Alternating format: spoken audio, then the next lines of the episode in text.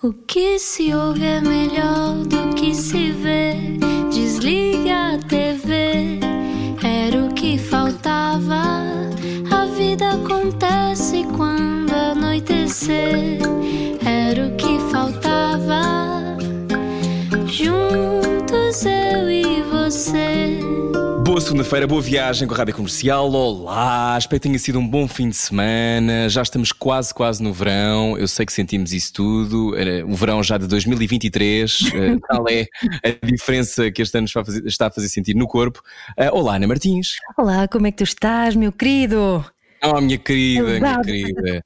Minha querida, minha querida. Eu estou bem, eu estou bem. Obrigado por perguntares. Olha, hoje vamos falar com alguém que uh, conheci por intermédio de uma amiga que andava com ele num clube de xadrez. Uau, uau, eu acho que isso é o cúmulo de ser nerd. Sim ou não? Vamos descobrir a seguir. Estamos na rádio comercial. Quem é que está cá hoje? Explica-nos como se eu tivesse acordado de um coma. Tem a delicadeza de uma brisa quando toca piano, mas vira ventania quando realiza os seus filmes de terror. No fundo, são sempre ventos de esperança quando deita cá para fora as muitas ideias vibrantes que habitam aquela alma maravilhosa. Já o conheço assim há uns bons anos, quando ainda só era famoso por ser o primeiro pirata informático que tinha ido estudar música para Berkeley, a conceituada escola de música, com uma curta de terror muito gira e que lançava desafios à comunidade como Malta, aos domingos à noite vamos todos ao cinema com o Senhor dos Adeus, do, com o Senhor do Adeus Deus, aliás, que assinava aos carros no Saldanha e nós lá íamos todos. Rui Maria. adeus, adeus. Tanto escreve banda desenhada como compõe arranjos lindíssimos para projetos como Deixa o Pima em Paz ou o nosso Christmas in the Night, Sinfónico, aqui da Rádio Comercial. Depois também desenuvia um bocadinho e diz uns disparates na Nespra no cu, com o Bruno Nogueira e o Nuno Markle.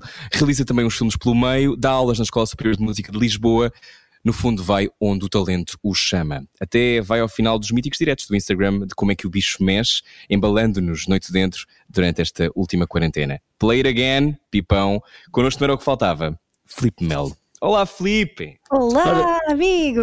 Ora, viva! Como é que vai isso? Está tudo bem. Estamos bem. E Olha, tenho sempre a sensação a apresentação é, é, gostei muito, mas é completamente esquisita. Quer dizer, numa, eu, eu não quereria conhecer essa pessoa. Porquê? Parece uma pessoa esquizofrénica, não é? Sim. É, é assim... Eu acho fixe. Sabes que a sensação que eu tenho sobre ti, Felipe, e nós não nos conhecemos bem, é que tu és um nice guy.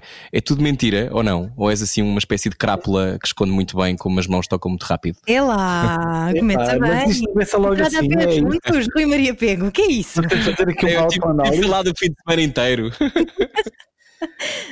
Raiz, mas será que alguém é completamente nice guy ou com alguém é completamente um crápula? Eu não sei, isso é hum. tudo muito cinzento eu acho que uma pessoa que diga que é um tipo simpático normalmente uh, pode ser uma pessoa. Um fascina, um fascina disfarçado. uh, portanto, eu acho que isso cabe às outras pessoas, não me cabe a mim dizer. Eu acho que tu és um pouco uh, filme do Spielberg. Eu, eu... tens sempre. Spielberg, diz. Sim, sim, não, ia dizer que eras um filme, porque tens muita imaginação dentro de ti, também tens muito uh, o bem e o mal, não é? Um, e um bom universo de fantasia aí também à mistura. Portanto, para mim és, és como um, um filme do Spielberg. Olha, pois, olha, o que eu te posso dizer é que eu, quando era muito, muito pequenino, o Spielberg era o meu herói. É, quer dizer, eu era capaz de não hum. saber o nome dos atores, mas sabia quem era o Spielberg.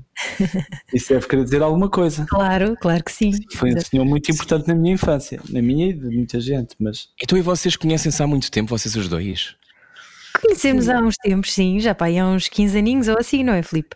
Facilmente, sim. Eu, como, como tu, tu gentilmente disseste, eu fazia parte de um clube de xadrez. é simultaneamente interessante e triste, mas, mas houve uma altura em que eu de facto uh, tive uma, uma obsessão por xadrez e, e, passava, e só, só larguei aquilo quando percebi que passava 5 ou 6 horas por dia ligada a. Uau! Então isso começou a ser um problema e tive que parar. Mas houve uma altura em que eu tive aulas com uma, com uma amiga tua. Sim, ah, exatamente, com a Patrícia. Num, clube de xadrez, então uhum. assim conhecemos. Mas a, a ideia que eu tenho é que tu nunca te estás muito. a- ahm, nunca, nunca te importas demasiado com aquilo que os outros vão pensar, porque isso à partida, pá, um clube de xadrez é uma cena um bocado nerd, não é? E tu de facto já tens o perfil de, de nerd, vou, vou, vou catalogar-te assim, Como assim? forma completamente Como preconceituosa. assim? Porque, Já dizer, te chamámos crápula e nerd e não passaram nem 3 minutos. Mas eu conversa- Não, quer dizer, tu tocas piano, tu eh, és o realizador, és um geek, não é? Ao mesmo tempo, porque eh, estás sempre eh, em cima de, de, de, pá, de tudo que, tudo que sai e, e tudo que está a ser lançado. E portanto, hum, tu mas tu estás perfeitamente a marimbar para isso e tu fazes basicamente aquilo que, que te apetece.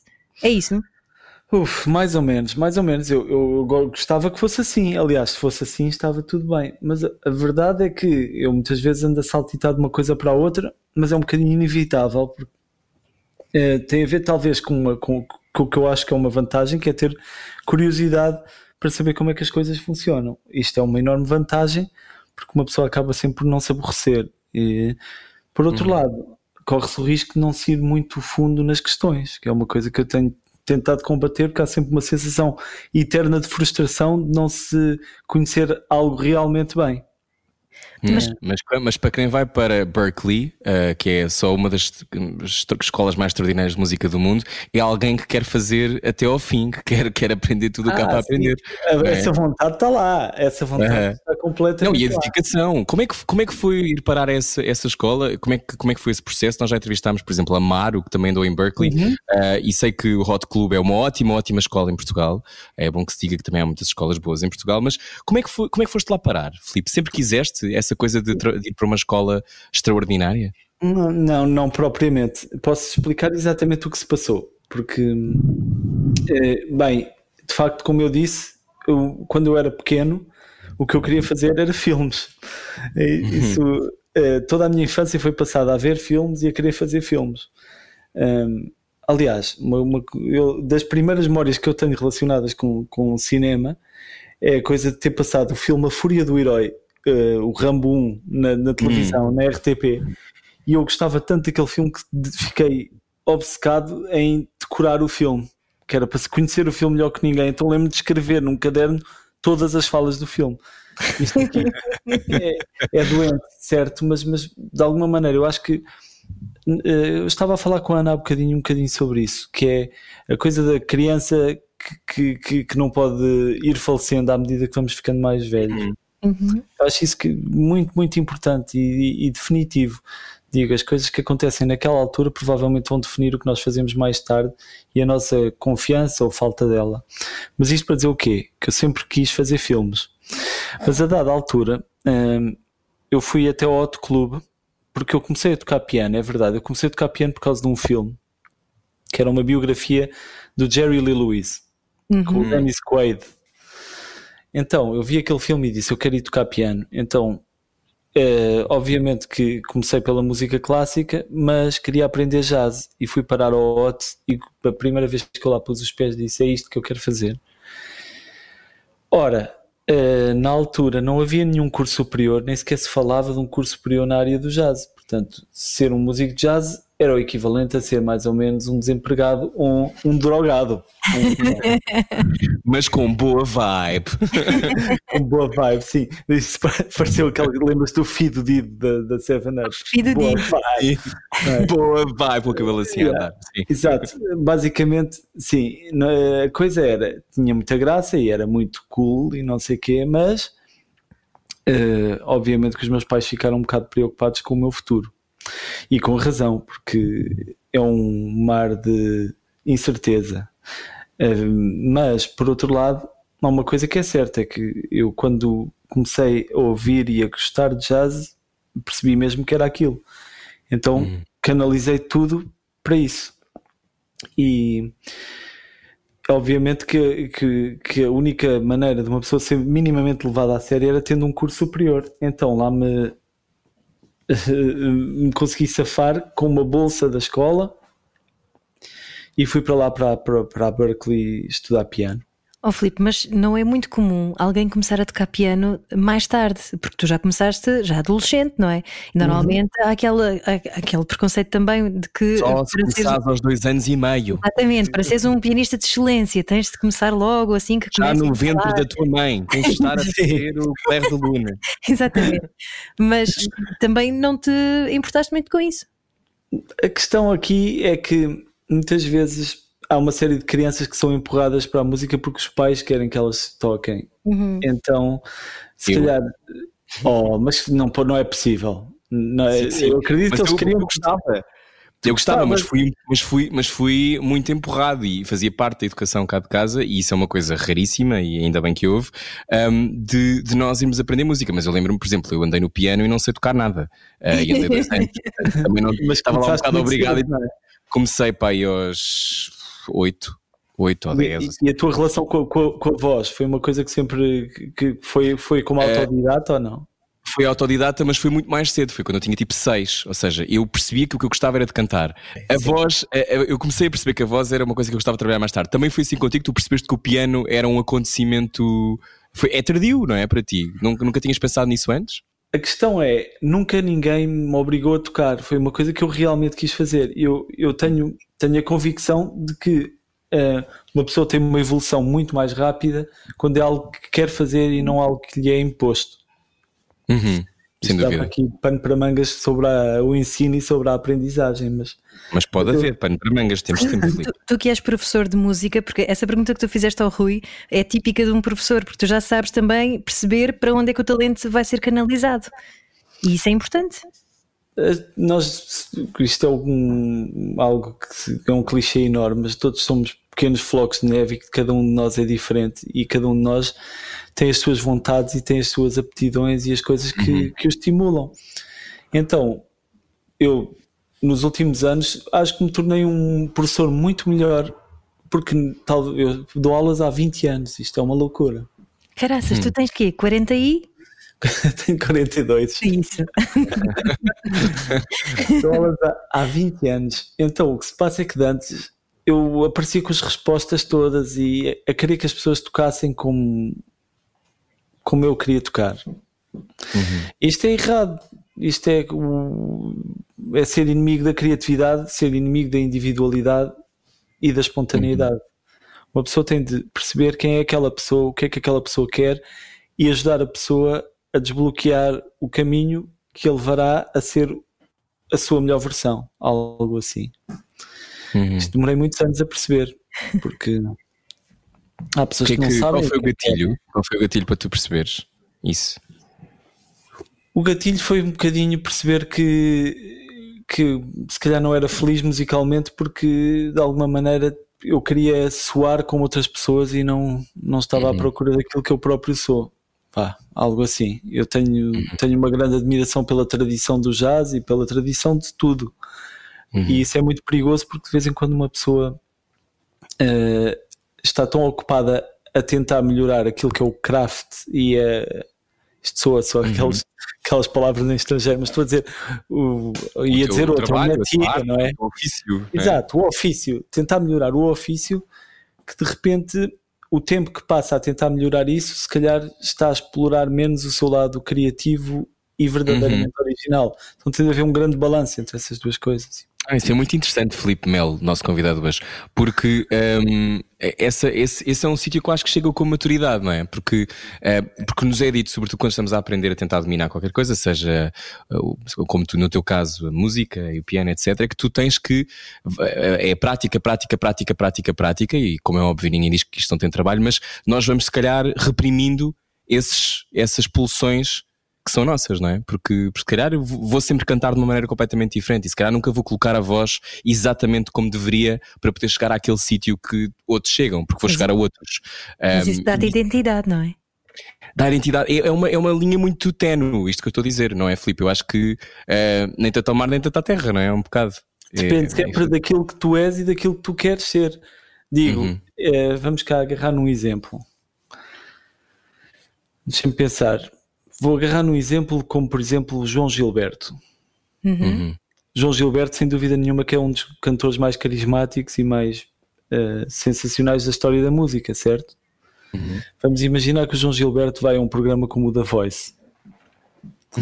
Provavelmente será desclassificado, talvez, talvez até gozado, diria. Uhum. Porquê? Porque ali há uma definição do que é cantar bem que se calhar tem um- uns determinados parâmetros. Então, Uhum. qualquer originalidade possivelmente vai ser ali Esmagada. vedada, esmagada. Uhum. Por outro lado, o que é o que significa um, se calhar um- uma maior facilidade técnica ali vai ser louvada. Portanto, depois tudo dependerá do que a pessoa quer para si, que é se uma pessoa quiser de facto ser um cantor eh, que eh, de repente chega às televisões das pessoas pelo The Voice, então aquele é o caminho. Obviamente, onde eu, onde, onde eu quero chegar é a originalidade é, é para mim uma prioridade, é algo que me interessa muito mais desenvolver agora. Foram tanto, tanto tempo a ouvir músicos que, que eu admirava e a tentar soar como aquilo que agora prefiro só ver o que é que acontece quando não tento imitar nada. E tu já te sentiste esmagado alguma vez? Hum? Como? Se já, te, se já te sentiste esmagado alguma vez, como estavas a dizer o caso de alguém que vai. um- O, o que? Ouvir alguém? Por exemplo? Não, não. Estou. ah, estou? Oi? Estás aí? Acho estou. que. Estão a ouvir agora? Estamos a ouvir-te, sim. Toda a gente caiu. Ah. Ah, sim, sim. Estava a perguntar Faz se a al- pergunta outra vez, Ana. Eh, Caso alguém tenha ouvido agora a rádio comercial, nós às vezes ficamos sem rede porque passa uma nuvem ou assim uma coisa, mas eh, estamos comprometidos com esta conversa. Ana, É exatamente isso. Nós estamos a fazer, só para contextualizar, estamos a fazer entrevistas cada um em sua casa, ok? Para respeitar normas de segurança. Bom, mas então eu estava a perguntar, Filipe Melo, estavas a dar o exemplo do João Gilberto ir a um programa de talentos e sentir-se esmagado porque possivelmente não, não se enquadraria no estereótipo de ah, talento. E tu alguma vez te sentiste. estou, já cá estou. Ah, agora que eu tinha acabado de repetir a pergunta. Só mais uma vez, então. Isto para o ouvinte vai ser delicioso. Bom, pergunta eh, número 3. Estavas a dizer que João Gilberto eh, se sentiria eh, esmagado por, por, se calhar, cair num estereótipo de talento que não se adequava. E te- perguntava-te se tu alguma vez te sentiste esmagado dessa mesma maneira. Vais ter que pôr os fones, porque estou Claro a ouvir o meu sim. eco.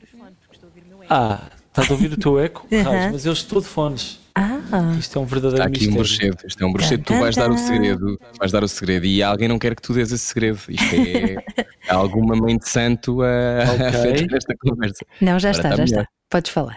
Filipe Melo. Já está tudo ok? Já está tudo Já. ok. Ah. Ora bem, o que eu posso dizer eh, é que óbvio que já me senti muitas vezes esmagado e, e completamente desmotivado e à beira de desistir de quase tudo que faço.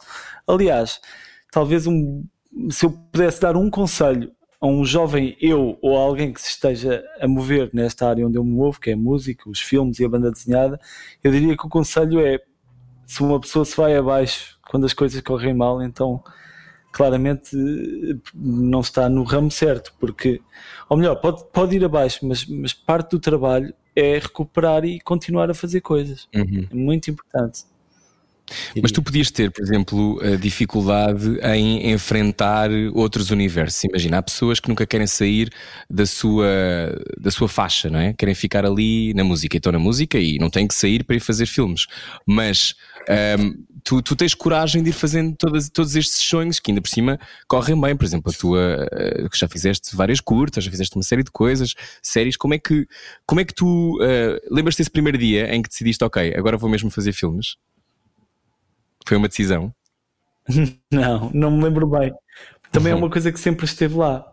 Uhum. Eu, eu, eh, a minha família é dali da zona de Tondela. Então eu tenho daquelas histórias que é ter 11, 12 anos e estar com uma câmara daquelas da i8 a fazer filmes de terror pelas vinhas e pelos pinhais de Tondela. Portanto, E não há uma altura em que eu decido, vou fazer isso. É um Porque, universo Na de verdade, é? intrigavam-me os efeitos. Hum, Sim, não tanto como, sei lá, tanto como outros, como outros. A coisa que eu sim gostava era de inventar efeitos especiais e de, de- lá está, foi como é que funcionavam nos filmes. Aquela coisa tão simples de de repente alguém apontar um ancinho a alguém ah, e, e- e ir contra a câmara e depois encher uma parede de sangue. ou encher um, roupas, encher roupas de pessoas e, e, para, para, como, é que, como é que eu explico este efeito? Isto é muito visual. Bem, ah, resumindo, fazer parecer um eh, corpo. fazer efeito. Exatamente, e depois metes o corpo na vertical e a pessoa está de pé com o corpo em, em frente a si. Portanto, se tu filmares de cima, parece que, que a pessoa está deitada. Faz sentido? Não, Sim. não consegui explicar. Efeitos gore low-fi. Pronto. Interessava-me Esse braço a saltar, olhos a saltar. Eu, eu, eu, acho, eu, acho muita, eu acho muita graça a isso. Também eu percebo que tu, que tu faças ou quiser ou que claro, a fazer. Na primeira escola. Sim, sim. E a coisa também de de repente só ter a câmera e o, o leitor de VHS para fazer a edição. Então era, era assim que se editava. Isto aqui acaba por, por, por, por dar ali uma paixão à, à coisa de fazer filmes. É? E tu tens essas, esses registros? Ainda tens? Tenho algumas coisas antigas de stop motion que eu fazia com, com Playmobil. Lindo. Mas não, não, estes assim gore foram perdidos. Oh pá, bolas. Vê lá se ainda está numa gaveta lá em Tondela. Ainda, ainda has de encontrar. Hum. Tinha uma medalha em Tondela, não foi? Ganhei uma medalha então nela que, que, que, ah, que ele fez o TPC. Eu preparei-me, ou melhor, Ana Martins disse-me. é, então essa medalha onde é que está? Tipo, eu tenho que sempre perguntar às pessoas quando elas têm prémios, onde é que elas guardam os prémios. Porque eu fico muito preocupado, porque se eu tivesse prémios, que não tenho, punha, punha tudo na casa de banho, que é para chocar as pessoas quando elas vão à casa de banho. Onde ah, é que ah, está claro. a tua medalha de pão dela? Onde é que está? Ora bem, uh, Rui Maria, eu recebi a medalha de mérito cultural da Câmara de Tondela, que me trouxe grande orgulho. Portanto, uso-a comigo sempre, todos os dias. um grande colar. Com o seu colar de Iemanjá também. Tenho. Olha, e tu é, não estás naquele mural de Benfica? Não, acho que não. Pá, não sei, eu, eu, acho que não. Devias mas, estar. De facto, Epá, que raios, depois devia estar. Isso é, devia estar. Se alguém da Junta de Freguesia de Benfica estiver a ouvir, é que o Filipe Melo. É, pois, mas, mas eu sou dali da zona do Califa, percebes? Havia toda uma rivalidade ali com a zona da Junta. Pois portanto, é. eu acho que aquilo é na zona da Junta. Portanto, é, se calhar fui é? Já, já, é mas olha, uma coisa que não deixa de ser curiosa é que eu percebi recentemente a quantidade de pessoas que, que se formaram ali em Benfica uhum. uh, na secundária de Benfica. Estou a falar do, do Nuno Lopes, que, uhum. que, estava nas mesmas aulas de teatro que eu. E olha, vê-se deu no que deu, não é? Eu sou, temos o, o nosso melhor ator e o nosso pior ator uh, que saíram dali. Tu fizeste as aulas com o António Feio também? Com o António Feio, não, porque era ah. na junta de freguesia. Ah, ok, uh, ok. Isso era mesmo na junta. Uh, eu nessa altura já estava muito metido na música também. Uhum. Mas, por exemplo, a Ana Bacalhau também teve aulas de teatro na secundária de Benfica. Verdade. Uhum. Foi nossa convidada também há uns dias. Sim. Ah, ok. Portanto, é Nós estamos a falar só com pessoas de Benfica, Filipe. Este mês é dedicado a Benfica. este mês é dedicado a Benfica. Ah, o meu grande, grande, grande amigo de, e colega, colega de carteira e terrorista, uh, Hugo van der Dink. Ah, sim. sim. sim. Eu adoro. Um, um gênio, gênio desde, desde, desde a infância e e o, o nosso estimado amigo é, grandioso Nuno Marco. É verdade. Por cima da farmácia Rebocho em Benfica. por cima da farmácia Rebocho é muito bom. Ah, pois é, mas tu tens esse dom também, porque vais-te rodeando de amigalhaços todos cheios de, de, talento e com normalmente um propósito em comum, que é fazer disparates, não é? É muito aquilo que vocês fazem pensar, o que é que a gente pode fazer mesmo? vocês às vezes parecem miúdos, não é? Quando estão a combinar as coisas. Pois, Raiz, isso é verdade. Mas é bom, é, é bom sinal. Sim, a vida vai, vai, vai juntando assim as pessoas de acordo com aquilo que mais ou menos as move, acho eu. Pelo menos eu fui também percebendo isso, que é há pessoas que eu nunca imaginei que iria conhecer e que acabei por conhecer por causa das paixões que nos movem, uhum. a mim e a elas, não é? E então uhum. Não, Isso, e, e, depois acaba. Estavas a dizer também. desculpa, desculpa, interrompi. Não, força, força. Ah, não, estava, estava a dizer que, que também é um, é, um, é um bom princípio. Eu, eu, eu rodeei-me sempre de pessoas com muito talento uh, e, e, isso ajuda também a ter ali, sempre que uma pessoa faz qualquer coisa, tem ali um grupo de pessoas que, que sabe que lhe vão dizer a verdade e, e em cujo bom gosto também confio, não é? Uhum. Porque tu dizes Então- que o talento é um músculo, não é? Que tens que ir alimentando. Ah, pois é, verdade. Eu acho que isso é verdade. Eu acho que, acho que isso é, é- Se há alguma coisa que eu tenho a certeza que é verdade, é isso. Uhum. É que muita Como gente é que fala do isso? talento. Porque conheci uma data de gente que supostamente tinha talento e, e não o desenvolveu e que hoje em dia tá, tá, tá, tá- não faz nada. E, muita gente que se calhar não tinha essa facilidade e que muita gente inclusivamente dizia que não tinha talento e que se dedicou a desenvolver esse.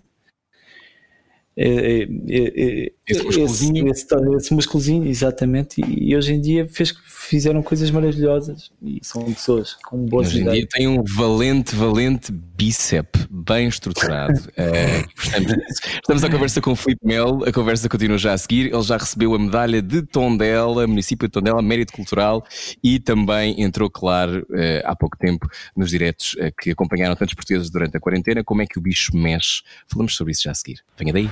Largue tudo o que está a fazer e beije o seu rádio. Era o que faltava. Na comercial. Com licença, bem-vindo à Rádio Comercial, bem-vindo à Rádio Comercial. Eh, Este é o Era o que Faltava. Hoje o nosso convidado é Filipe Melo, eh, que, eh, sim, estava em Como é que o Bicho Mexe, mas antes disso, antes de lá irmos a esses diretos que acompanharam tantos portugueses, tu eras pirata informático, Filipe? Até estava a dizer, ah, a ligação está com algum lag. É verdade. Ora bem, eh, então, É uma vida de crime, né? informática, uma vida É. de crime, sim, uma vida de, de fascinante pirataria informática. Não, isto eu, eu tinha 14 anos quando me apareceu a polícia em casa. Foi há muitos, muitos anos. Estamos a falar é de uma ótimo. altura em que não havia internet, estás a perceber? Funcionava tudo por linha telefónica e por, eh, por modems, que eram umas caixas, e, e os computadores eram 486 e Commodores Amiga e coisas que já ninguém se lembra. Portanto, neste momento estou a falar e eu vejo todo o vosso público a fazer.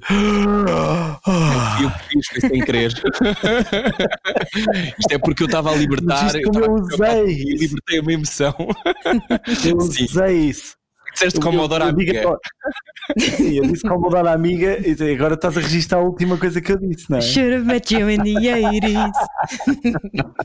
Mas sim, mas sim, era tudo feito pela liga telefónica. Sim, Pá, estou a o que eu posso dizer é, ok, resumindo, porque eh, essencialmente esta história persegue-me até ao fim dos meus dias, porque eu gostava muito de computadores, antes de gostar de música ou o que seja, então eh, tanto me meti naquilo que aprendi a fazer uma série de coisas que eram consideradas ilegais, como aceder a sistemas, ligar à borla, eh, Uhum. e assim um dia apareceu uma polícia em casa e levou-me os computadores todos. Pronto, fim. Continuemos. Mas lá. Próxima pergunta. Mas espera, mas isso, o que é que eles disseram? Olá, eh, você é pirata informático? O seu filho é pirata informático? Como é que isso aconteceu? Ok, então, primeiro não bateram à porta inicialmente. O que se passou foi o seguinte: na, na verdade, bateram à porta, mas foi com muita força. E quem abriu a porta foram os meus irmãos, porque os meus pais estavam na China. E o que eu sim me lembro Ainda bem para é eles. que. Exato, exato, sim, eles, eles não só souberam quando voltaram. O que eu sim sei é que eles apagaram a eletricidade da casa, portanto eu não conseguia ligar o, o candeeiro da minha mesa de cabeceira. Porquê? Para eu não apagar o que estava no computador. Portanto, eles não tocaram à porta, bateram à porta, era, era aqui que eu queria chegar. Outra coisa que foi curiosa é que eles foram extremamente simpáticos. Eu estava a ficar com os meus avós e com os meus irmãos. Os meus avós ofereceram o pequeno almoço aos senhores que eles não aceitaram. Porque podia ser suborno, claro, não é? Ia ter sabor umas torradinhas. Quero uma torradinha? Sim, ele é pirata, mas quero uma torrada. Como qualquer coisa. Ai, vá lá. Pá, Mas a coisa que era incrível é que eu tinha o contador da eletricidade no meu quarto. Portanto, eu acordo e vejo assim pessoas no meu quarto e de repente estou a mexer nos armários e eu digo o contador da eletricidade é ali, porque pensava que eram os senhores que vinham contar a eletricidade. então, então, passei o dia na, na judiciária a responder a perguntas. Só que eu, eu era não só menor de idade, como depois ensinei os senhores a fazerem tudo aquilo que eu fazia e tenho um cadastro criminal limpo. Aí, pá! Porque É tu, como tu não sabias que FBI, no fundo, e, e depois dizer eu trabalho para vocês e digo-vos os Calma. meus segredos. Estás claramente a perguntar. Pergunta diretamente: chibaste de alguém? Não me chibei de ninguém. ninguém. E as coisas que eu sei São vocês os dois, inclusive. Sim, já viste o que, é, o que é que nós mandamos vir da China? Sim. Muito bom. Portanto, isso é uma coisa que continuas a exercer. Uh, o, qual, o que exatamente? É, essa, essa parte da pirataria. Não, não, eu já nem sei mexer em computadores. Agora mexe em pianos. Claro. Agora mexe em pianos, claro. Exatamente. Sim. Estamos à conversa com o Filipe Melo. Uh, Filipe Melo, fizeste parte uh, deste acontecimento nacional que foram os diretos do Como é que o Bicho Mexe com Bruno Nogueira e todo um elenco uh, que acompanharam. Que, quanto tempo foi? Dois meses? Mais ou menos, não é? Foram 41 lives. 41 Se não lives. estou enganado, 41 lives, mas estamos a falar de dois meses e algo. Sim, porque Pois. Ah, pois, porque eram, eram só cinco uh, por, Sim, por fim semana. de semana, exato, fim de semana descansávamos. e como é que foi fazer parte disto? Estavas à espera que isto acontecesse? Que as pessoas ficassem loucas e perseguissem o, o Bruno na rua dizer Olá! Quando ele, quando, ele, quando ele no carro. Imaginaste isso? É muito. Eu ainda não verbalizei nada sobre, sobre isto. É muito emocionante. Foi uma experiência única, uma experiência pela qual eu tenho enorme gratidão e, acima de tudo, que sinto que foi completa verdade.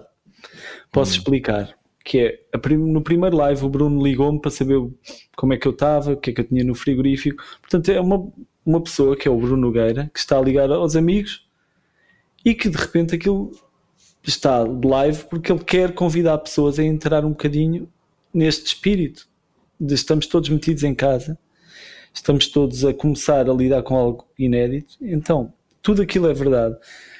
Há aqui uma coisa que, que eu também acho que é verdade, é que o Bruno tem ali uma luzinha especial, quer dizer, é um tipo muito inteligente, é um tipo que tem uma conexão com as pessoas que é meio inexplicável. Portanto, é muito difícil imitá-lo no que é que seja. E o que aconteceu ali é muito difícil de ser reproduzido, porque me faz lembrar um bocadinho o que acontece quando as empresas de publicidade eh, convidam alguém e dizem vamos fazer um vídeo viral. É uma coisa que é impossível prever que acontece porque algo tem algo. E o que eu quero dizer é que o que aconteceu ali, eu acho que é o grande mérito do Bruno e eu sinto-me agradecido por ter participado, embora estivesse inicialmente relutante, porque eu tenho ali uma relação complicada com, com tocar para muita gente, mas depois não sentia isso. E, e ele deu-me sempre total liberdade para tocar o que me apetecia, portanto, isso me apetecia, se não me apetecesse, não tocava. Mas eu via aquilo como uma espécie de Catarse. estímulo e de catarse também, sim. Eu sabia que àquela hora ia estar ali e sabia que ia contar com as pessoas que iam estar ali também. E, e foi, foi, foi mágico porque eu, eu, com tanto, tantos anos disto em cima, posso ser que me tinha esquecido do papel fundamental e, e da importância da música na minha própria vida e na vida das pessoas. Fez-te acreditar mais nos outros, Filipe? fez-me acreditar mais nos outros como um todo.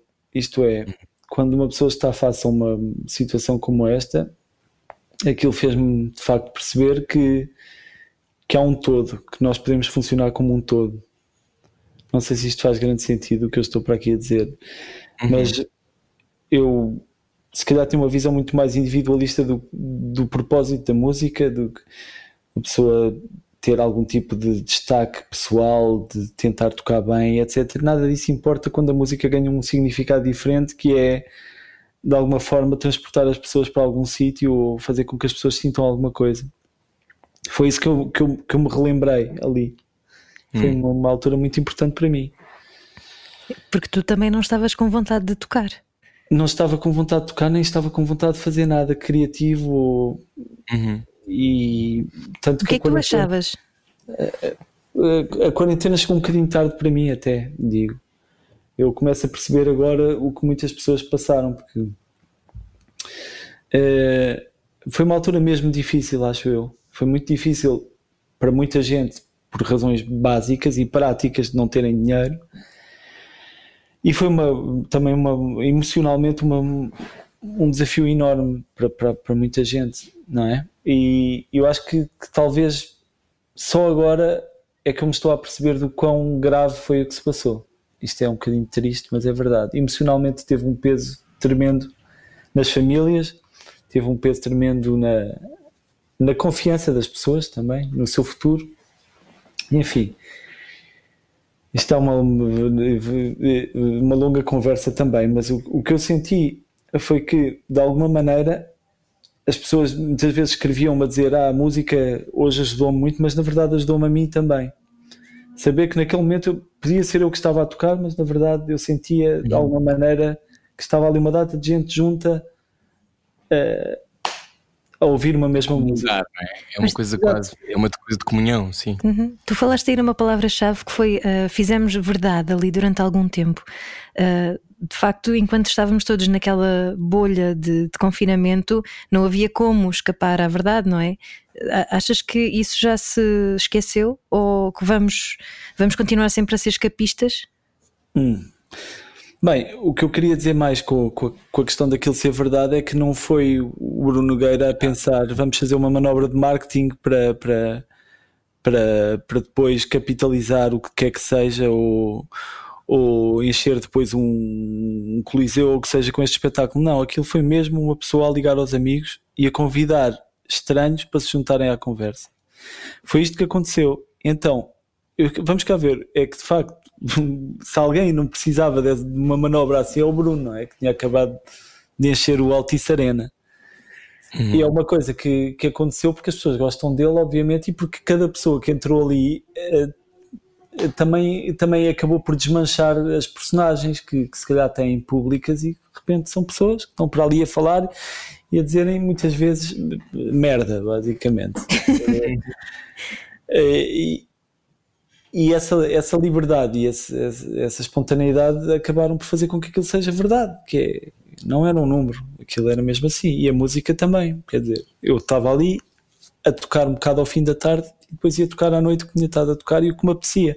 E há uma coisa que é verdade também que eu nunca disse, embora tenha pensado, que é eu decidia no dia o que é que ia tocar como quem decide o que é que vai jantar. Eu, eu aprendi a sobreviver na minha cozinha porque eu nunca cozinhava na vida, nunca.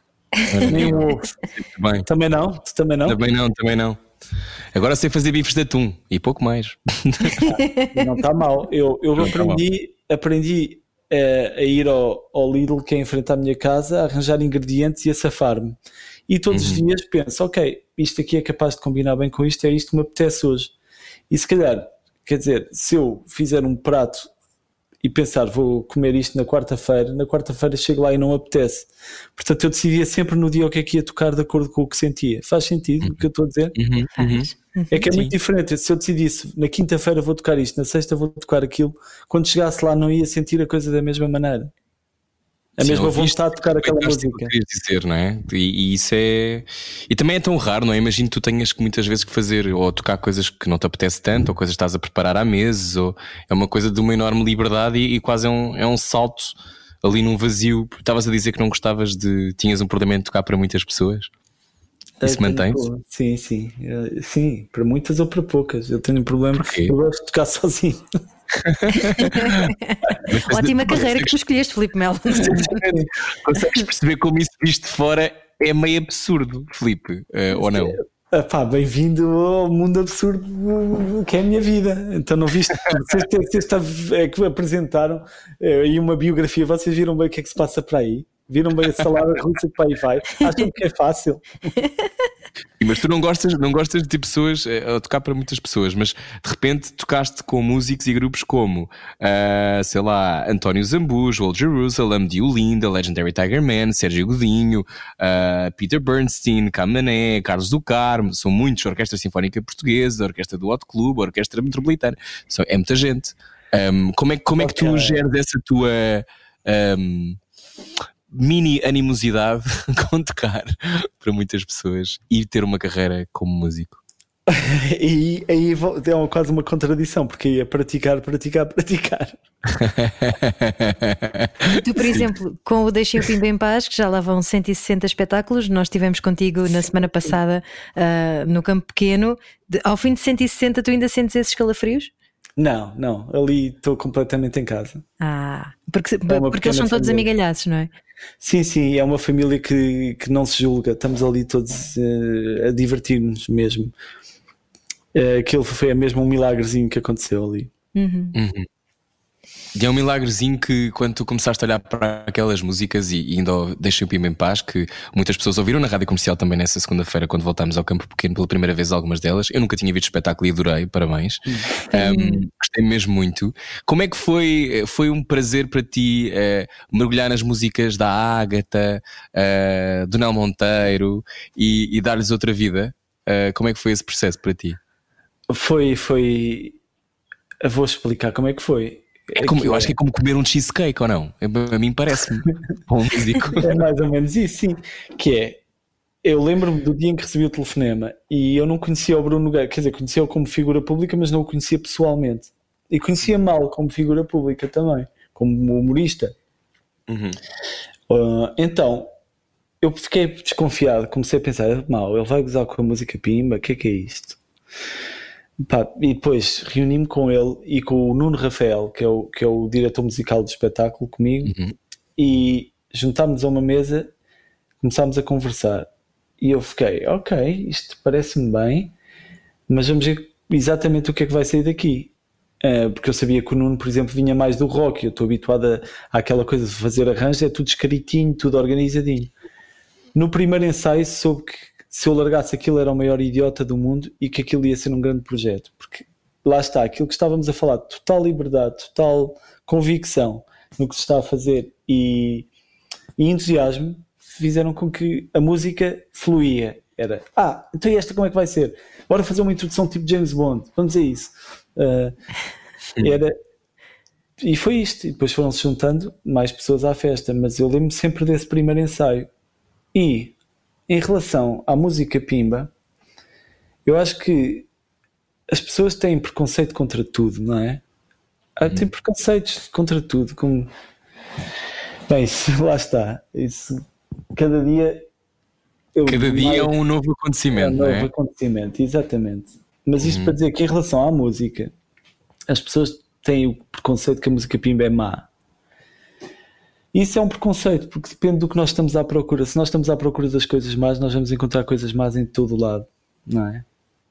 Ah, se nós estivermos à procura das coisas boas, vamos estar agradavelmente surpreendidos. E na música Pimba, nós vamos encontrar muitas coisas boas, na verdade. E nem sequer estou a falar só das letras, que as letras são muito boas. Algumas delas são mesmo boas.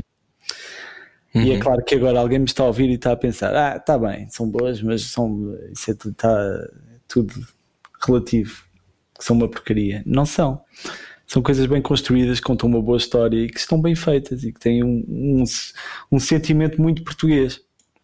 Uhum. Servem um propósito também, não é? O que é que E os servem músicos um Pimba acharam do vosso espetáculo? Sabes que é uma boa pergunta porque eu não sei. Sei que ficámos muito amigos de um, de um, de um grande que é o Marante. Um Marante que, Ah, sim. que é um senhor, é uma pessoa de quem eu não tenho, senão o melhor dos melhores a dizer. É um querido. E tenho muito orgulho em termos tocado o som de cristal e a bela portuguesa com ele. Portanto, de alguma forma, isso deu-nos uma espécie de selo de aprovação Marante. Muito bom. e ficámos amigos. E, e- e é isso. Eu acho que é muito importante em qualquer tipo de, de arte, no cinema, na, na música, na banda desenhada. Eu cresci nos anos 90 isto era clássico. Toda a gente a dizer mal de tudo. Uma pessoa ia a, um- a uma jam session, é pá, tá bem, mas ele não toca assim tanto. Ou ia ver um filme, ah, esse filme é uma porcaria. Ah, procura- procurar as coisas boas é, é um bom princípio de vida, acho eu. Isso é um modo de estar? Te- Treina-se isso ou tu já nasceste assim? Ou isso foi na América que apanhaste esse. Não, não foi na América. Nada disso.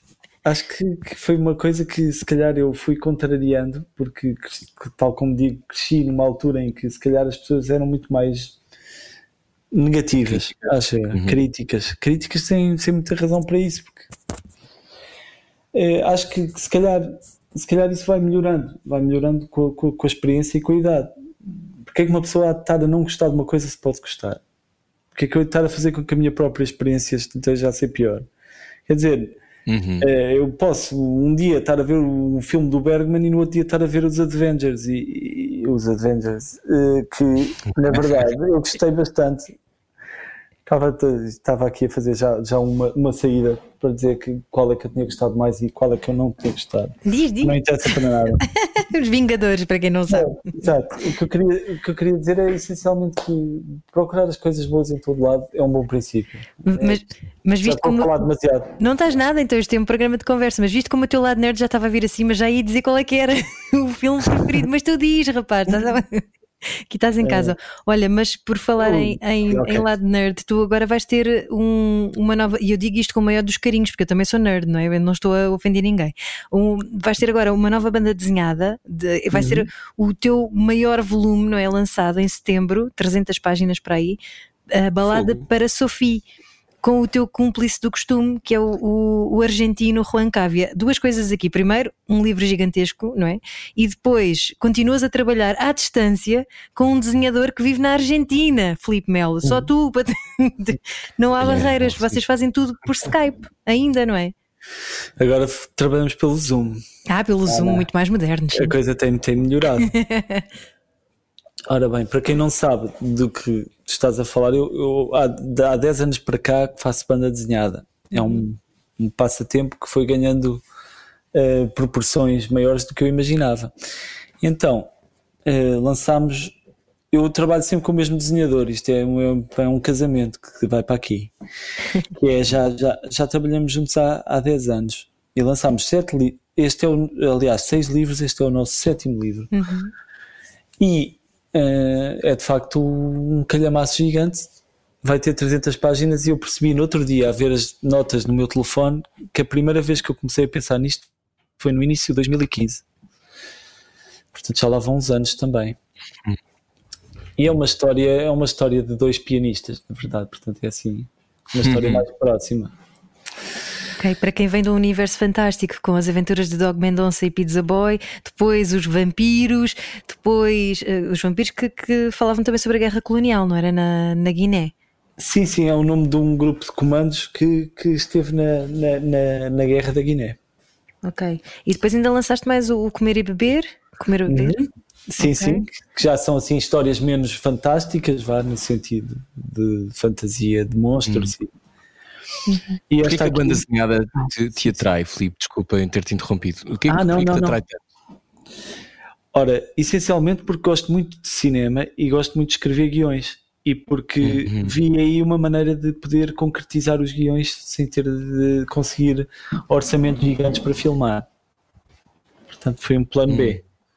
E onde é que tu tens as tuas melhores ideias? Já te perguntei isto há bocadinho quando não estávamos a gravar, mas quando é que vêm as melhores ideias? No banho? Por acaso, no banho, digam-me por favor que há um- pelo menos um, um de vós estará de acordo comigo. O banho é, é o melhor sítio para se pôr as ideias em ordem. É, ou não é? Aham, é, é. Eu adoro. É quando estás a fazer coisas automáticas, porque não estás a pensar muito, não estás a usar o, o cérebro, não é? Se calhar o, o hemisfério criativo fica mais liberto, pensa, ah, não está aqui ninguém a controlar-me é agora. Eu mais do que isso uso para desfragmentar o disco, estão a perceber? É aquela coisa de, de, de repente organizar as coisas. Eu uso aquilo para organizar tudo. Ok, tenho de fazer isto, tenho de fazer aquilo. O banho é incrível, mas a- o lado criativo funciona muito melhor quando eu estou sem tarefas pendentes em tom dela. Exato. E quando tô- estou lá naquela casinha que já, já é da minha família. É o teu happy 80 place. É o meu happy place, sim. É mesmo isso, bem definido. É, é isso mesmo.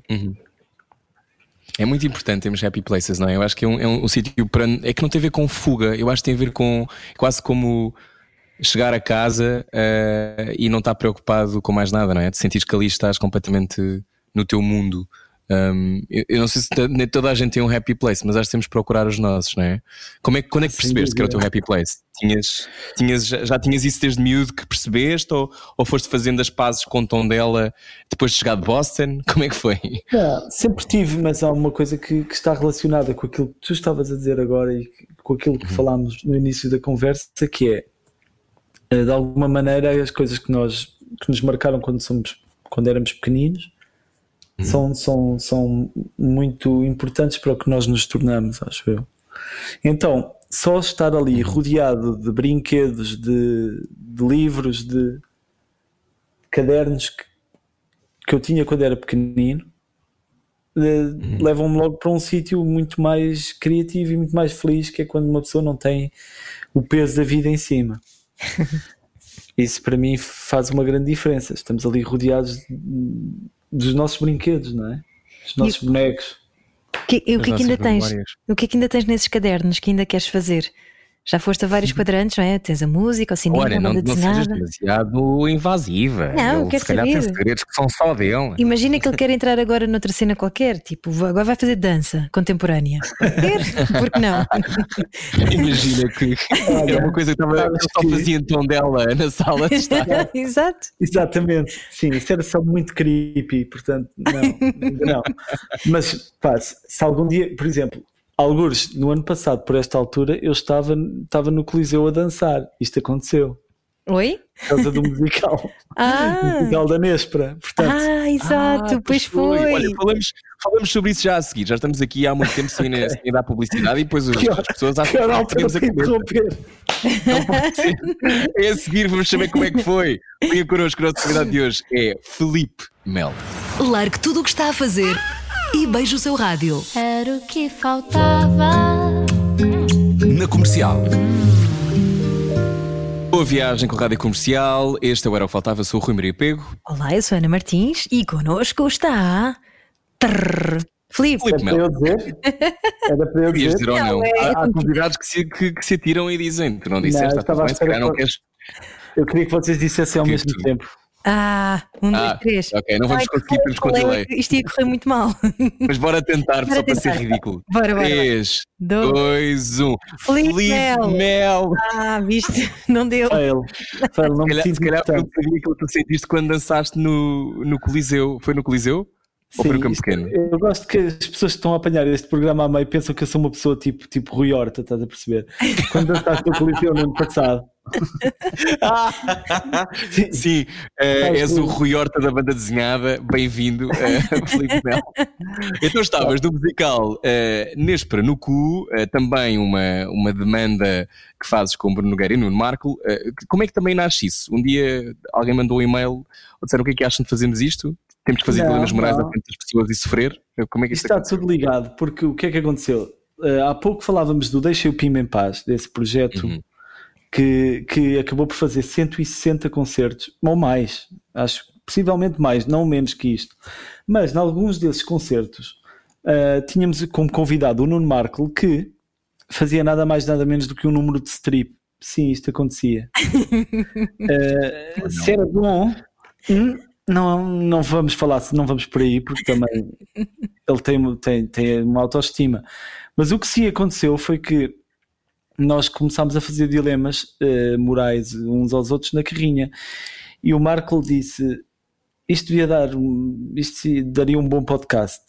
E com algum ceticismo, nós decidimos gravar uma primeira emissão disso.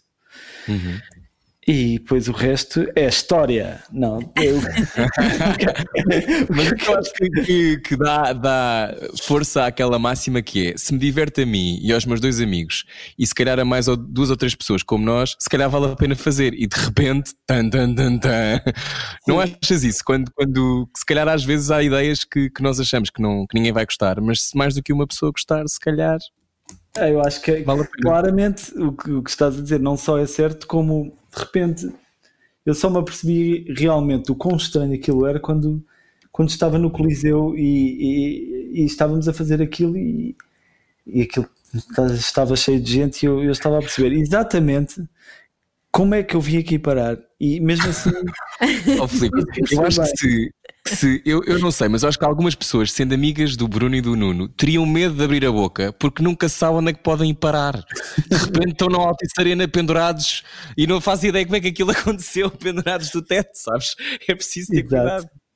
Não Sim, sei se tens esse problema. Eu, por acaso, pendurado do teto eh, ainda não aconteceu, mas é uma pro- probabilidade. Eu diria que mais do que uma possibilidade, é uma probabilidade. Qual é que foi a coisa mais estranha que já te aconteceu numa Nespra no cu? Pá, eu lembro-me de alguns momentos horríveis. Lembro de alguns momentos Ah, horríveis. conta, horríveis. conta. Então, nós tínhamos um jogo eh, que se chama, que eu tenho de censurar aqui, porque é rádio comercial e que não posso dizer a palavra, uma determinada palavra, portanto, se chamarei Um Azar do Caraças. Ahá. Uhum. E neste jogo, eh, nós tínhamos de ligar a um número aleatório da nossa lista Uhum. Uhum. e no Coliseu, perante um Coliseu cheio, tínhamos de contar uma história ah, que, que era pré-definida ah, para, para alguém que nós ligávamos ao, mais ou menos à meia-noite e meia.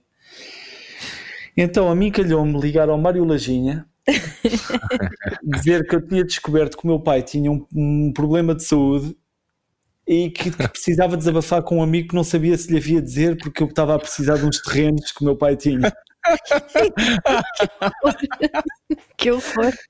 Eu estou a- eu estou a contar isto e começo a sentir frio e o coração a bater rápido e vontade de chorar e, pá, e- e eu pensar, está aqui um, um dos meus grandes heróis de infância que eu tenho a honra de chamar amigo eu estou-lhe a ligar à uma da manhã para lhe dizer que gostava que o meu pai falecesse para ficar com os terrenos é isto que está a acontecer Mas é, é giro desbravares esses territórios também. não, Não é? não é giro. Até Não, pode estar falar, de mas não. Se fosse um ator, talvez sim. Ah, vou testar os limites e tal. Não. Ainda tem mais graça, ainda tem mais graça por tu não queres isso.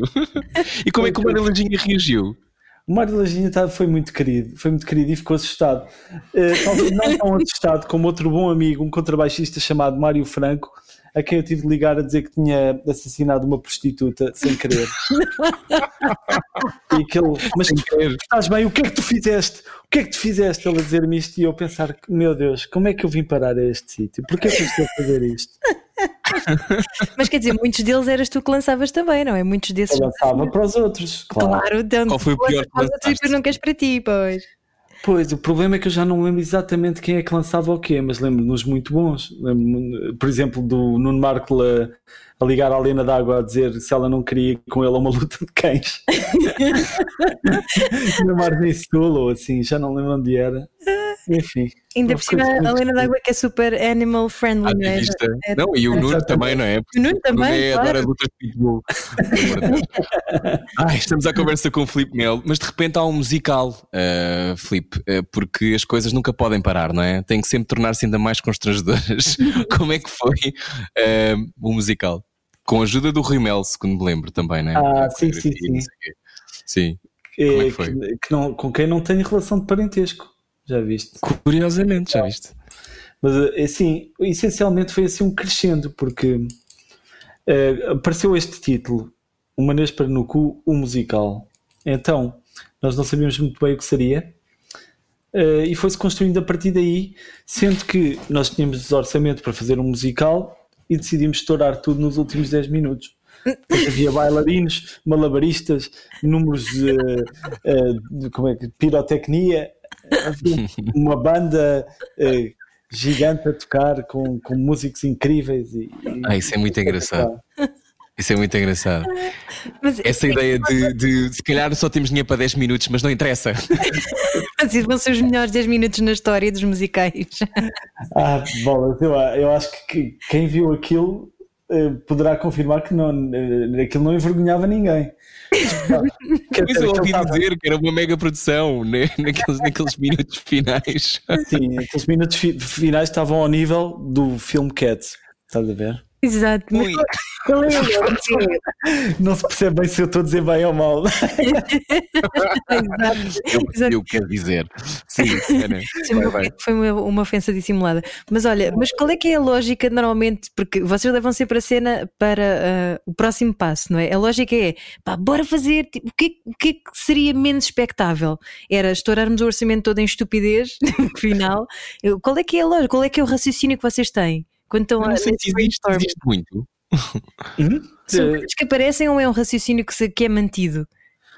Opa, hum, eu acho que não há, não há uma lógica. O que eu sei sim é que eu tenho um grande carinho e grande amizade, sincera e é mútua, pelo Nuno e pelo Bruno. Isto é verdade. E é, é a partir do momento em que estamos ali os três, há ali uma coisa qualquer que dispara e dizemos: Ok, é por aqui.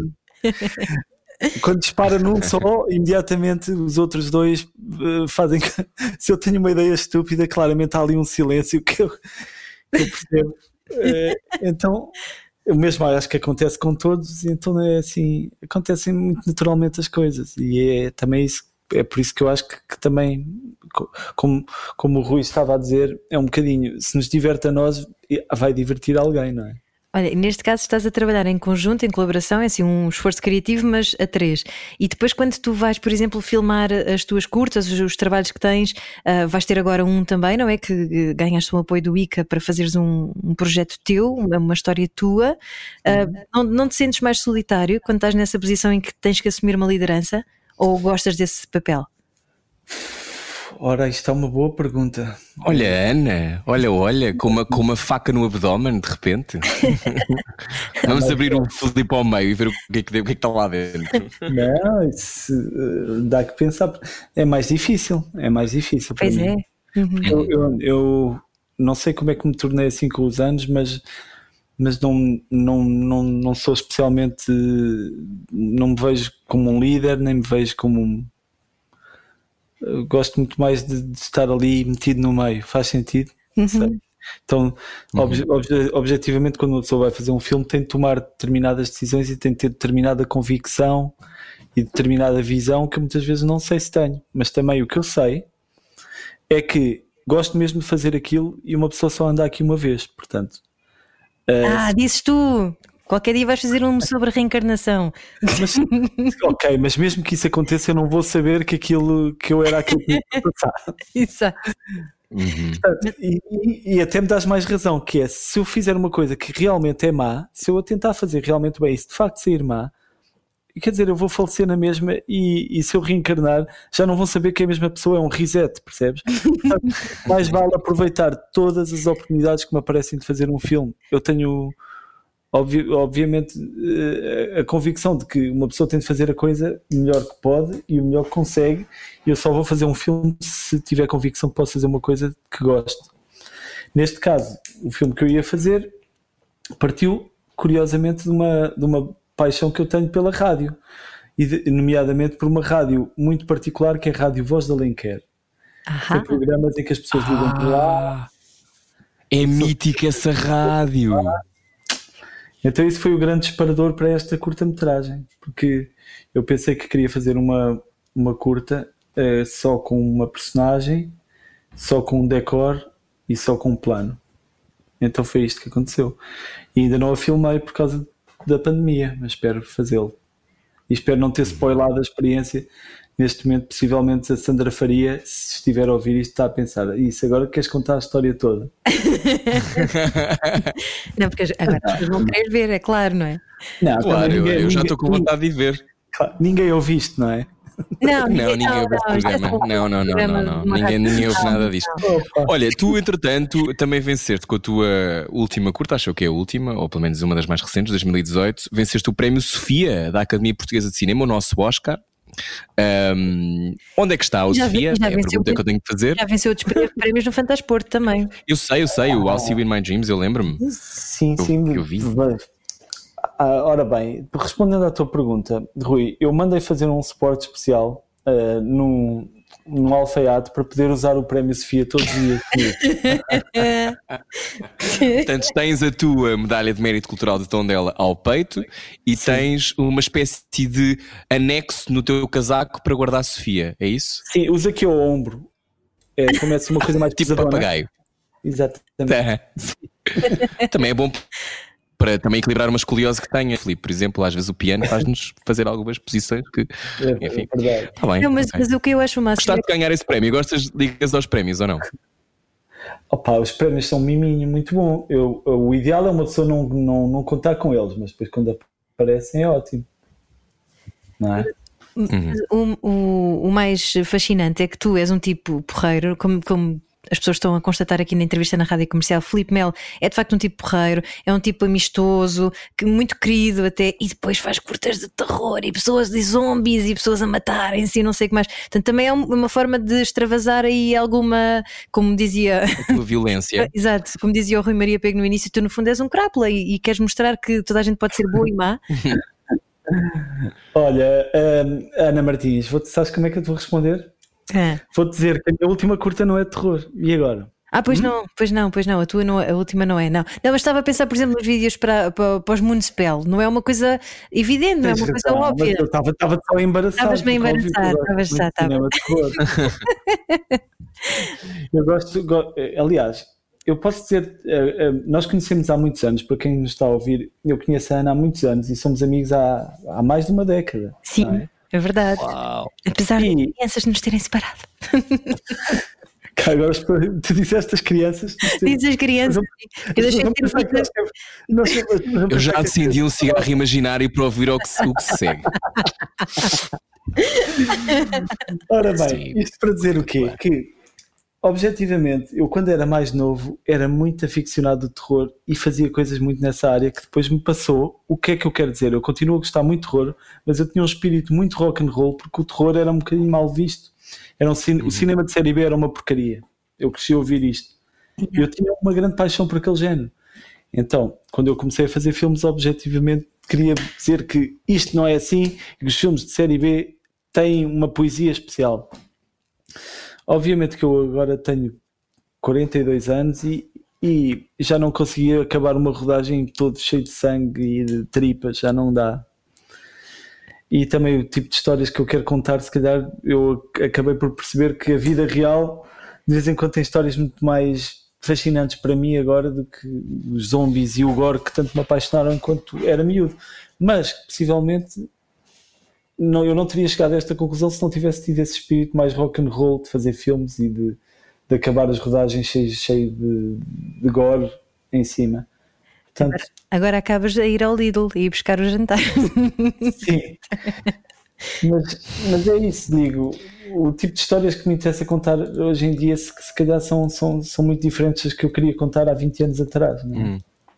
Faz, faz E não queres contar a história do Senhor do Adeus? Ah, a história do Senhor do Adeus. Eh, prefiro que façam perguntas, porque assim a história do Senhor do Adeus. Eu. Ah, não, estava a pensar em fazer um filme sobre ele, porque eu acho que é uma coisa tão Ah, cinematográfica. Não sei, não sei o que é que achas disso, mas eu, um eu livro. lembro-me. eu- já fez um livro sobre isso. Ah, ok, Sim. pronto. Então, Ah, mas não. não, Eu posso- é uma figura, é uma figura para quem não conhece Lisboa, se calhar importa explicar. Vocês Era isso, era isso, uma exatamente, explica. Diz, diz. Não, não, não, explica tu, Rui. Fico curioso para, para te- Não, te eu lembro-me que eu, eu lembro-me de crescer. eh, eu, eu cresci em Lisboa, portanto eu sempre vivi em Lisboa e, e lembro-me sempre de ver esse senhor de cabelo branco a dizer adeus no Saldanha e eu dizia-lhe adeus de forma muito entusiasta e, e tinha há, há qualquer coisa de. De- eu, não, eu não conheço nada sobre a história dele. Eu não, não- dizia-se muitas coisas, dizia-se uma série de, ahm, de histórias, porque é que ele estaria ali, o que é que lhe tinha acontecido. Todos nós mitificávamos, depois chegávamos à escola e falávamos sobre isso.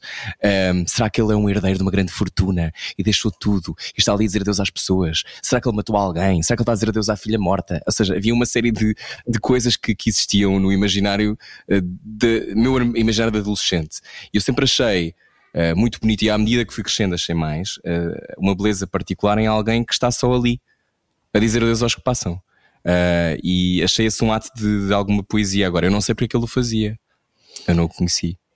Ora, eu acho que tu resumiste muito bem tudo o que ele representava e representava para mim também, e foi assim que eu o conheci, porque tinha também essa pergunta e essa curiosidade.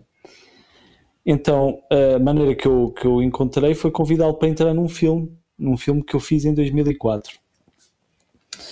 E como ele era muito difícil de convencer, eu percebi à conversa com ele que ia ao cinema todos os domingos. Então, o que, é que eu passei, o que é que eu passei a fazer? Passei a ir com ele ao cinema todos os domingos. E o livro que, que a Ana estava a falar foi essencialmente o resultado de quando eu saía da sessão, falava com ele sobre o filme e perguntava o que é que ele tinha achado do filme. E ele, ao resumir o filme, ia numa viagem autobiográfica em que falava da infância dele, falava da, da mãe dele, falava do, fascínio dele pelas estrelas e pelo planetário, etc. Então, de repente, eu comecei a achar aquilo tão bonito e tão mágico que todas as semanas eh, gravava o que ele dizia e escrevia no, num, num blog. Isto é- parece-me tão estranho dizer isto. Escrevia num blog, era um blogueiro. Não, eu escrevia aquilo. E, e a dada altura depois pusemos isso num livro. Ora, e fiquei muito amigo dele e e, e, e de outro rapaz que ia também aos domingos com ele todos, to, ia com ele ao cinema todos os domingos e ficámos amigos até o dia de hoje e continuamos a ir ao, ao, todos os domingos ao cinema. Até isto para dizer o quê? Que tu definiste muito bem a coisa, que é há uma poesia ali, há uma poesia inexplicável, e eu posso, porque eu fui conhecendo a vida dele e sei, sei como é que foi a vida dele, mas acho que não é preciso explicar nada, porque exatamente o que tu sentes e as dúvidas que tens e esse fascínio que tu tens é exatamente o que ele tem de especial. E, e, e, e tentar uh, escrutinar isso é mais ou menos como tentar descobrir o truque de magia. Faz sentido? Uhum, uhum, sim. Pois faz. Sim, eu, eu, eu acho que nos faltam, nos faltam acontecimentos assim, não é? Porque eu acho que aquela poesia de alguém estar ali a dizer adeus aos que passam. Um, nós estamos numa zona muito cínica, não é? Muito, muito factual, muito. Uh, acho que agora com a pandemia, com a pandemia e com, por exemplo, os vossos diretos, houve ali um momento de encontro que se calhar não seria possível de outra forma, ou melhor, não seria possível de outra forma. Tem a ver com as circunstâncias. Mas eu acho que faz falta muita poesia, não sei se sentes isso também. Pá, eu claro Na vida. Na vida, e hoje em dia eu sinto que o mundo está completamente drenado de poesia, está, está um sítio feio, pá e obviamente que me poderão contestar isto e dizer há tantas coisas bonitas a acontecer, sim, e é verdade, mas neste momento estão-se a passar mais coisas feias do que coisas bonitas para mim. Uhum. Uh, está um mundo triste, sem esperança, dividido. Dividido, tiranizado. E eu percebi só que uma pessoa também não pode ser completamente derrotista, porque a única forma de combater o que se está a passar é exatamente com o contrário. E daí ganham importância pessoas como o Senhor do Adeus que não fazendo nada fazem tudo, que é fazem com que a experiência do planeta e a experiência da vida não seja uma coisa angustiante e cheia de raiva, preconceito, ódio e terror, que é o que está a acontecer hoje em dia. Tu angustias-te muito, Filipe, ultimamente? Hum, Isolo-me mais do que angustiar-me, fico profundamente triste e fico, fico desapontado com, com o decurso das coisas, porque hum. nós, eu tenho a impressão que nós viemos de uma fase muito otimista. Uh, se nós pensarmos nos últimos 4 ou 5 anos, nós tivemos problemas, obviamente, o mundo teve problemas, mas, mas houve uma lufada de esperança, houve um, depois da crise de, de 2008, não é? Sim, quando, sim. quando começámos a reerguermos ali 2013, 2014, 2015 e a partir de 2016 ficámos todos um bocadinho mais, mais equilibrados, não é? É a sensação que dá. Sim, aconteceram, aconteceram uma série de coisas bonitas no, no planeta e, e, e, no geral havia um clima de otimismo que agora está a ser ceifado por uma série de, de figuras que, que, estão, estão a ditar o tom que, que, o mundo tem agora, que é, estamos a falar dos Bolsonaros, dos Trumps, que estão claramente a dar cabo deste planeta e isso aflige muito. E, mas eu também não posso entrar nessa postura de ficar angustiado e a única coisa que eu posso fazer é a minha parte, que é tentar numa ínfima forma tentar fazer com que a uhum. experiência de vida seja melhor para mim e para as pessoas que estão à minha volta, não é? É essa a esperança que eu tenho e que já é muito ambiciosa e que, que se calhar até sou um bocadinho arrogante, mas eu vejo mais isso como um combate e, uhum. e, e, fico, fico também muito desculpem estar a dissertar tanto, mas fico também muito comovido quando no meio desta desta sujidade toda aparecem manifestações de, das pessoas enquanto um todo, aquilo que estávamos a falar, de quando as pessoas saem à rua uhum. e se manifestam e quando as uhum. pessoas têm a capacidade de se unir para combater uma injustiça, acho que isso é uma coisa maravilhosa e, uhum. e quando as pessoas têm um bocadinho a capacidade de prescindir de, de raiva e de ódio da para, sua para, segurança uhum. uhum. Para, para, para fazerem coisas boas e simbólicas e bonitas, enfim. Bem, continuemos. É isso, é esse o mote, é isso mesmo. É espalhar amor, é Filipe Melo. Ainda bem, ainda bem que o dizes, mas eu acho que há muitas maneiras de nos posicionarmos. Eu acho que um, há pessoas que vão para a rua, a coisa que eu saúdo e que fiz. Uh, e da qual não, não com vou deixar de defender. frisa com só segurança isso, não é? sempre. Com segurança, sempre com Sim, máscaras. Friso, friso e frisei nas redes sociais e respondi a todas as pessoas que, me, que disseram que eu era completamente louco e que não devia ter ido e que não quer saber dos outros. Uh, eu acho que o que é importante é pensarmos que houve muitas pessoas que estiveram uh, disponíveis para se manifestar, apesar da pandemia e apesar do, do, do, medo e da insegurança e da incerteza. Ainda assim, toda a gente máscara, toda a gente com distâncias de segurança, isto é uma coisa polémica, onde eu não me vou agora alongar, porque estamos numa rádio nacional, mas uh, saúde que, que o digas, porque eu acho que as manifestações, sejam elas de que forma forem, uh, são importantes no momento em que o silêncio, o silêncio é ser conivente, não é? Silêncio é ser conivente. E eu acho que estamos a chegar a uma zona onde já não dá para estar completamente no muro em relação a nada. Um, não quer dizer que as pessoas tenham que ser muito politizadas e enraivecidas e, e partirem montras de coisas, não é nada disso que se está a dizer. O que eu acho é que até pela arte, até pelas conversas que escolhemos ter em casa, até pelos pelas pessoas que convidamos para os nossos programas, até para os diretos que fazemos no Instagram, tudo isso tem uh, uma maneira de nos posicionarmos. Eu acho que é, que é fundamental que não nos esqueçamos do poder individual que cada um tem. E eu acho que este é o tempo da responsabilização e, e, a sensação que eu tenho é que muitos de nós não queremos isso, porque isso significa que temos que começar a olhar para dentro e pensar o que é que estamos exatamente a fazer. E, e isso também, também é dor. Estamos num plot point, num ponto de viragem, não é? Na jornada do herói, Felipe Melo, tu que és argumentista. Sim, sim, estava aqui ainda a pensar nas bonitas palavras do Rui, que é mesmo isso. Eu não estava a falar propriamente de sair à rua, embora uhum. disseste é importante, mas é isso, é manifestarmos de todas as formas para, para contribuir para que de facto isto seja um sítio melhor e mais tolerante e mais civilizado. Uhum. Então, e a coisa que nos parece uma questão de bom senso muitas vezes não é, não é tão clara, porque o bom senso para outras pessoas é, é completamente diferente do nosso. Ah, sim, estávamos a falar de argumento, Ana. sim, para fechar, para fechar esta conversa, um, o, o argumento da tua vida, em que zona é que vai? Neste momento, achas que estás uh, já a chegar ao fim da jornada do herói? Não, não é? Ainda falta um bocado para isso, digo eu. Bolas, eu sei, Estás nos trabalhos agora, não é? Nos vários trabalhos do herói. Exatamente, ora bem, é, sim, eu diria que estou. Eu gostava de pensar que estou para aí, vá, aí no segundo ato, ali para o meio do segundo ato. Uhum. Isto ainda vai dar muita volta.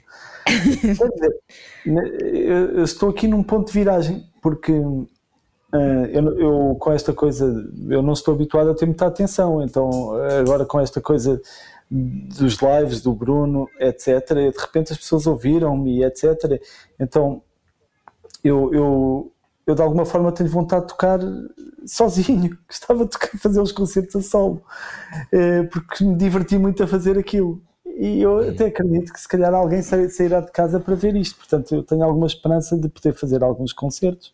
Boa, e de estamos poder lá. continuar a fazer filmes e, e, essas coisas. Portanto, no meio desta coisa toda, eu acho que espero que seja um ano sorridente.